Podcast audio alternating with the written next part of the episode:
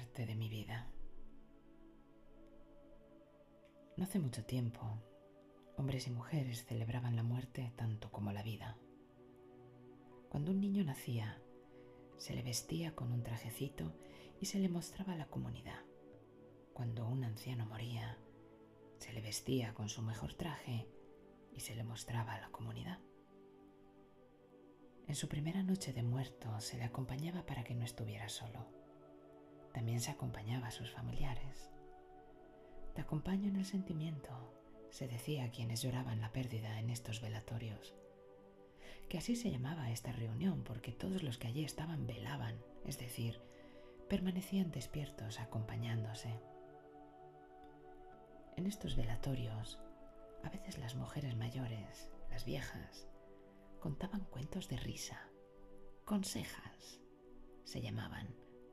De ahí la expresión de la vieja la conseja, que no es el consejo como tanta gente cree, sino el cuento. Tan importante era celebrar la muerte que en algunos lugares, cuando la gente se hacía mayor, acostumbraba viajar con el traje que habría elegido para cuando la muerte llegara la mortaja. No fuera a ser que la muerte tan silenciosa e imprevisible les pillase mal preparados o mal vestidos para el velatorio. Pero la muerte dejó de celebrarse porque comenzó a ser eso que había que ocultar, eso que no debía ni mencionarse.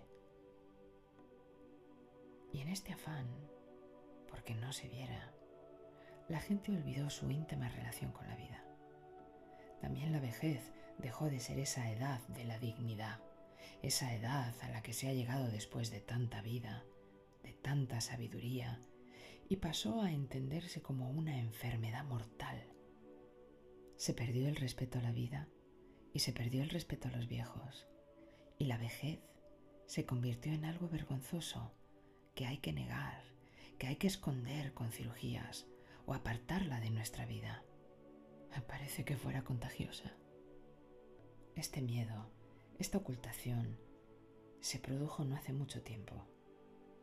Sucedió cuando la gente cambió la vida sobre la tierra por la vida sobre el asfalto. La tierra nos enseñaba, a poco que la mirásemos, que todo cuanto nace muere, que la muerte es de lo que se nutre la vida, que lo muerto da de comer a la semilla para que ésta pueda vivir. Perdimos esta maestra y olvidamos cuánta vida hay en la muerte.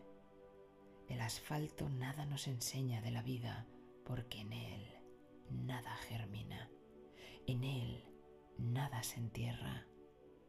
Hemos olvidado que la muerte es necesaria para la vida. Hemos olvidado su importancia y su necesidad y que hay que celebrarla tanto como celebramos la vida. Algunos aprovecharon este olvido para llenarnos la imaginación con muertes horrendas, muertes descarnadas, muertes que nos llenan de culpa, muertes que nos asustan. Este miedo a la muerte que nos inculcan produce el miedo a la vida.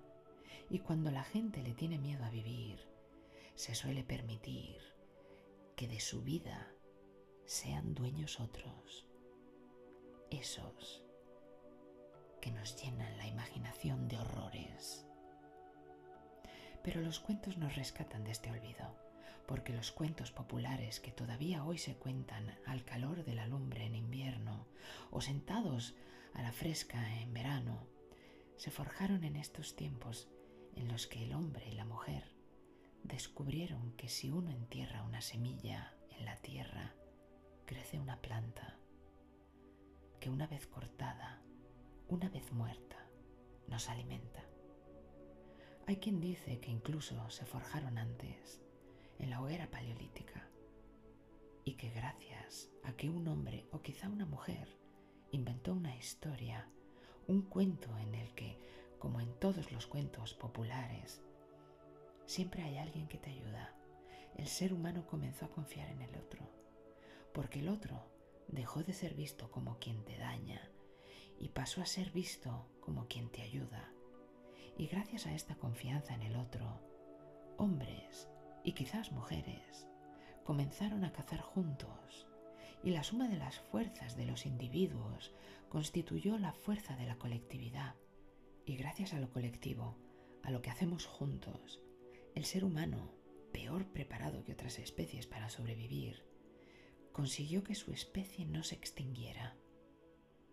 Estos cuentos populares no solo nos enseñan a confiar, también nos cuentan que quien se pone en camino para superar sus dificultades sin miedo a la vida, sin miedo a la muerte, acaba siendo rey, es decir, soberano de su propia vida.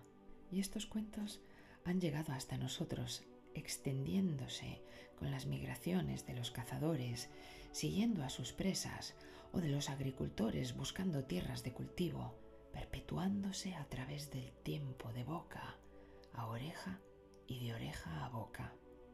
Estos cuentos hunden sus raíces en estos tiempos ancestrales y por ello nos muestran la muerte no como contraria a la vida, sino como su culminación. Nos hablan de una muerte que como una compañera siempre nos acompaña, que como una madre siempre está presente y a todos nos iguala. Una muerte muy distinta a la que nos es dada como castigo por nuestro original pecado. Esa muerte que las religiones monoteístas nos han contado. Esta muerte vinculada a la tierra, a la siembra y a la cosecha, no es un castigo por el pecado de la soberbia, sino algo tan necesario como la vida, porque sin muerte la vida no podría suceder. Vida y muerte se alimentan la una a la otra en una rueda infinita, eterna. Pero no solo aparece esta visión de la muerte en los cuentos, también lo hacen las primeras manifestaciones teatrales. El germen del teatro en Europa es la medieval danza general de la muerte. La muerte aparece como una mujer vestida de blanco que lleva una guadaña en la mano para segar la vida. Y esta muerte, todavía vinculada a la tierra, hace un corro, un círculo, y en su reino circular nos introduce a todos. Papas, curas, reyes, nobles y siervos. Nadie escapa a su poder lo único democrático en una sociedad de reyes despóticos y rígidos estamentos donde casi no es posible el cambio social. Es la muerte inexorable que es capaz de esperar, pero que siempre llega a cumplir su cometido. La muerte justa que alguna vez a todos nos llevará y que por eso, porque no hace distinción entre rico y pobre, porque a todos trata por igual, no debe ser vista como algo negativo, ni como causante de una privación, sino como un destino común que a todos los que estamos vivos hermana. La muerte se vuelve humana, se vuelve mujer que ciega, se vuelve amiga o amante.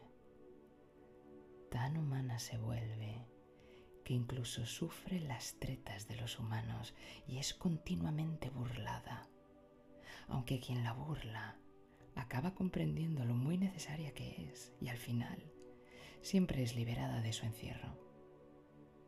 Pero no solo comprendiendo lo muy necesaria que es y al final siempre es liberada de su encierro, pero no solo nos hermana nuestro destino común, también ese dolor ante la muerte, ante la pérdida, nos une en eso que llamamos compasión y que no es otra cosa que padecer juntos sentir juntos, porque ante el dolor siempre hay alguien que llora contigo, que te acompaña en tu sentimiento.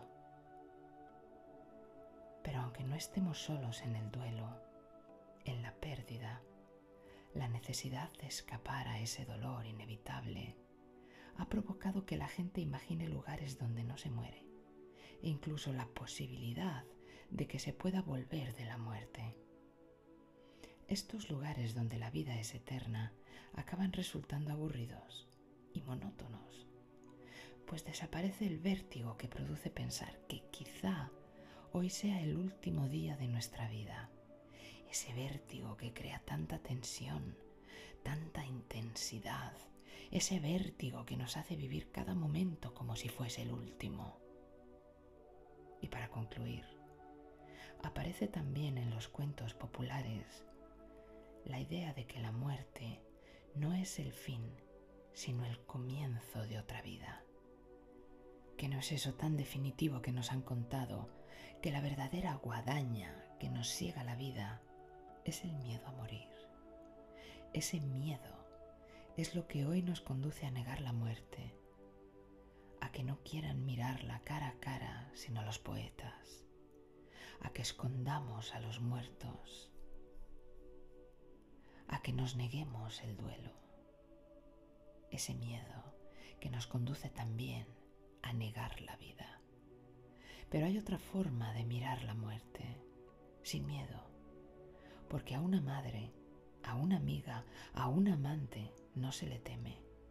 Y esta mirada llena de vida es la que hay en cada uno de los 44 cuentos populares que componen este libro.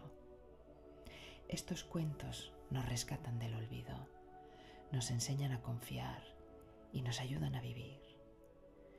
Se cuenta que durante el estalinismo descubrieron que en un barracón de un gulag, uno de esos campos de exterminio donde el dictador Stalin recluía y condenaba a morir de hambre y frío a los que habían cometido la, la falta de no pensar como él, los presos no morían. Y eso se debía a que en ese barracón, cuando sonaba el toque de queda y todo quedaba en la penumbra y el silencio, una mujer se sentaba en su jergón y comenzaba a contar un cuento. Y durante el relato del cuento, la gente que allí vivía recluida podía escapar de su dura realidad y vivir otra vida, la de los seres que cobraban vida en los labios de la narradora. Y gracias a la esperanza de que otra vida era posible, aquellos hombres y mujeres no murieron, porque los cuentos populares, esos cuentos donde la muerte no se oculta, donde a la muerte se le mira a la cara sin miedo, sirven para vivir. Ana Cristina Herreros, 1 de julio de 2000.